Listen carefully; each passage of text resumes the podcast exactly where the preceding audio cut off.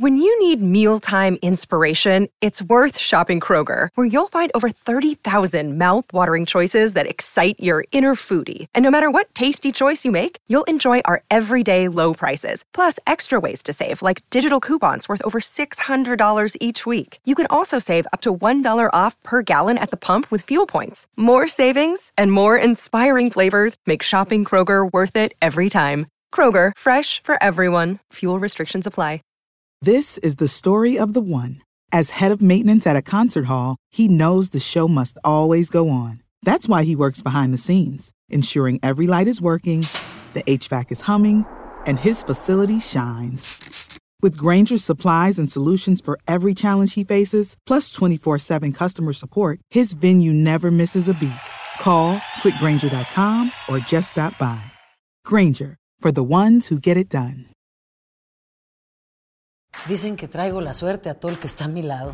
Y esa es mi mala fortuna. Basada en el clásico de Juan Rulfo, llega Univisión, El Gallo de Oro. Supongamos que la caponera puede inclinar la suerte a quien ella quiera. ¿Estás tardando en conquistarla? Con Lucero, José Ron y Plutarco Asa. Este gallo está cambiando la vida. En una historia legendaria de amor y azar. No trates de cambiarme, no lo vas a lograr. El Gallo de Oro, lunes a viernes a las 9 por Univisión. El siguiente podcast es una presentación exclusiva de Euforia On Demand. Queridos amigos, ¿cómo están? Me da mucho gusto saludarlos. Bienvenidos a Epicentro. Gracias por estar con nosotros y gracias por descargar nuestro podcast. Siempre un gran placer estar con ustedes. El día de mañana, miércoles, llegará a Washington el presidente de México, Andrés Manuel López Obrador, para estar ahí algunas horas en lo que al principio se vendió como una, uh, un encuentro trilateral entre México, Estados Unidos y Canadá para celebrar la entrada en vigor del Tratado de Libre Comercio de América del Norte versión 2.0.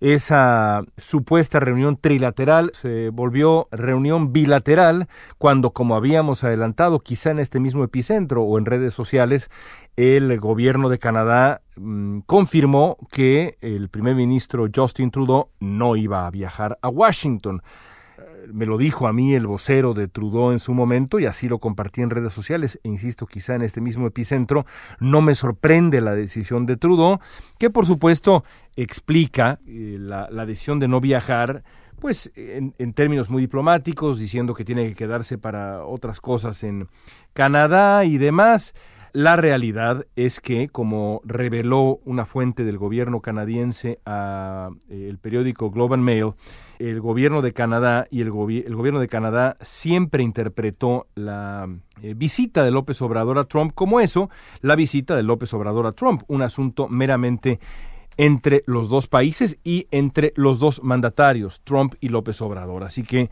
Trudeau entendió que no tenía vela en ese entierro y que ir a Washington sería simplemente hacerle el caldo gordo a tanto Trump como López Obrador y decidió quedarse en Canadá. Así que a partir de mañana tendremos una visita histórica, histórica porque es la primera que Andrés Manuel López Obrador hace como presidente a Estados Unidos. En campaña vino varias veces acá, recorrió varias ciudades ahí si no tenía ningún temor de viajar, ni digamos... Eh, tenía duda de viajar, recorrió Chicago, Nueva York, estuvo en Texas, si no mal, lo mal recuerdo, estuvo en Los Ángeles, en campaña estuvo por todos lados. Ahora no ha querido viajar, eh, no estuvo en reuniones de los países más poderosos del mundo, no estuvo tampoco en Washington cuando la cosa se puso fea con la amenaza de aranceles, tampoco quiso viajar a Washington en el proceso de negociación de este tratado, todo eso lo delegó en eh, eh, Marcelo Ebrardo, en el subsecretario para América del Norte, SEADE,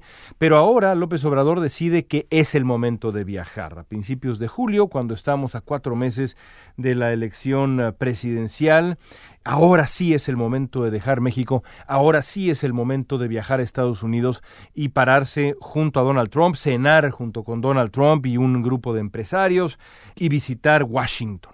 ¿Por qué decide López Obrador que ahora sí? Bueno, él ha dicho que va a Washington a celebrar la entrada en vigor del Tratado de Libre Comercio de América del Norte, pero también a agradecerle a Trump el respeto que ha mostrado por los mexicanos, la manera como ha respetado a los mexicanos.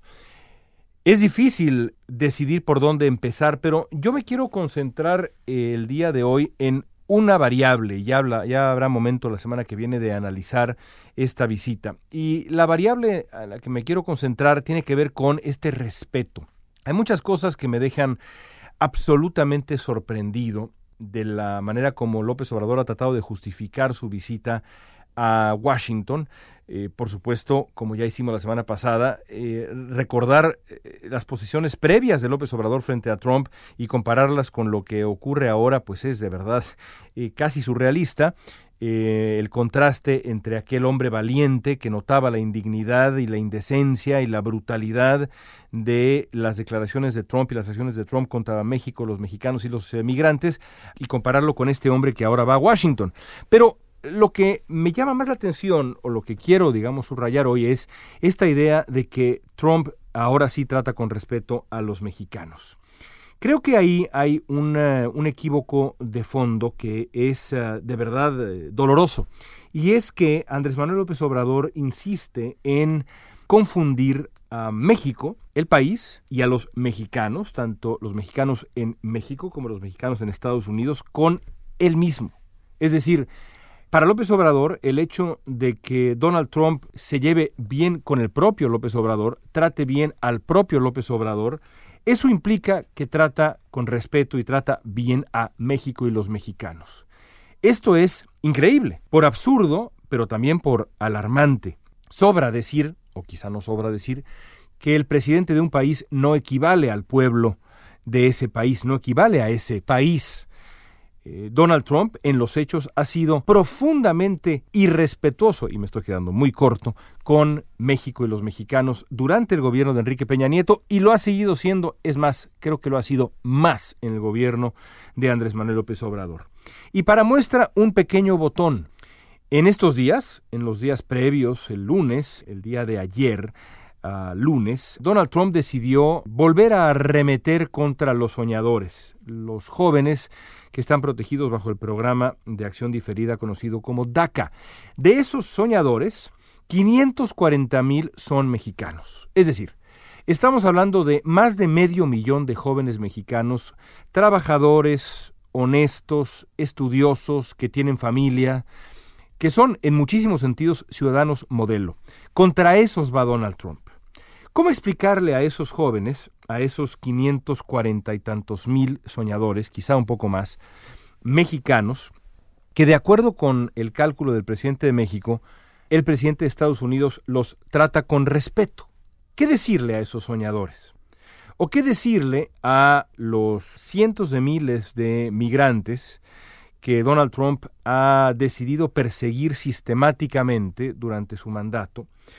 Muchísimos de ellos mexicanos, pero también, por supuesto, como sabemos, una enormidad de migrantes centroamericanos que han sido enviados a su suerte, dejados a su suerte en ciudades mexicanas fronterizas. ¿Qué decirle a esas ciudades fronterizas, a los habitantes de esas ciudades? ¿Qué decirle a los migrantes mexicanos? ¿Qué decirle a los migrantes centroamericanos? que son maltratados y que ahora tienen que tratar de sobrevivir bajo puentes en ciudades como Matamoros o Tijuana. ¿Cómo explicarles que para el presidente de México Donald Trump los trata con respeto? Es imposible hacerlo. Y es imposible hacerlo porque no es así. Porque Donald Trump es el uh, presidente más antimexicano de la historia moderna de Estados Unidos.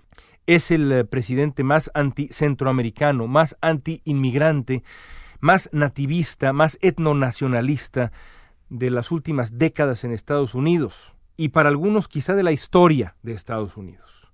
Que el presidente de México insista que ese hombre trata bien a los mexicanos, trata con respeto a los mexicanos, es simplemente inenarrable, más que surrealista, inenarrable. ¿Qué va a pasar en la visita? Yo les voy a decir qué va a pasar. No va a pasar gran cosa vamos a notar a dos presidentes que en efecto se llevan bastante bien.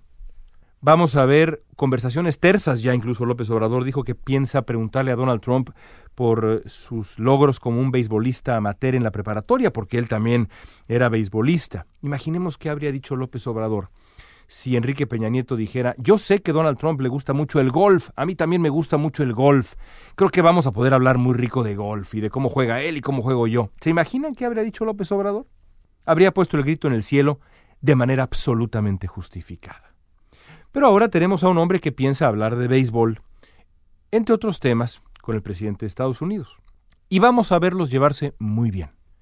Pero no hay que engañarnos, porque esa relación entre un hombre como Donald Trump y un hombre como Andrés Manuel López Obrador no es una representación fiel de lo que ha ocurrido entre Donald Trump y México desde el principio mismo de su campaña. Yo lo he dicho muchas veces. Trump tardó 100 segundos en empezar a agredir a México hace cinco años. No ha parado.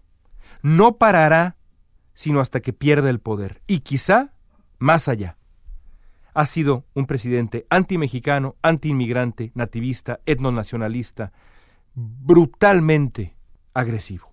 Pero el presidente de México insiste en confundir la buena relación personal, que parte por supuesto de la aquiescencia, de la sumisión, con la buena relación de un presidente con todo un pueblo. Se equivoca López Obrador, y la historia lo juzgará duramente, creo yo, por varias cosas, entre ellas esta. Ya platicaremos la próxima semana. Amigos, gracias por acompañarnos en este breve, pero creo sustancioso, epicentro. Hasta la próxima. El pasado podcast fue una presentación exclusiva de Euphoria On Demand. Para escuchar otros episodios de este y otros podcasts, visítanos en euphoriaondemand.com. When you need mealtime inspiration, it's worth shopping Kroger, where you'll find over 30,000 mouthwatering choices that excite your inner foodie. And no matter what tasty choice you make, you'll enjoy our everyday low prices, plus extra ways to save, like digital coupons worth over $600 each week. You can also save up to $1 off per gallon at the pump with fuel points. More savings and more inspiring flavors make shopping Kroger worth it every time. Kroger, fresh for everyone. Fuel restrictions apply. This is the story of the one.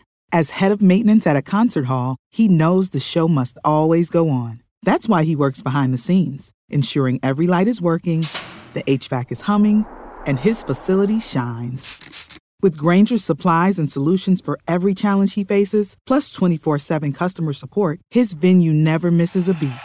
Call quickgranger.com or just stop by. Granger, for the ones who get it done. Esto solo es el principio. Porque lo mejor, Esto no se va a quedar así. lo más impactante, ¿Por qué? Soy tu madre. Esta mujer me robó. Por favor, abre tus ojos. está por venir en ¿Entendiste? Tu vida es mi vida. De lunes a viernes a las 8 por Univisión. Y eso sí que amerita un brindis, ¿no crees?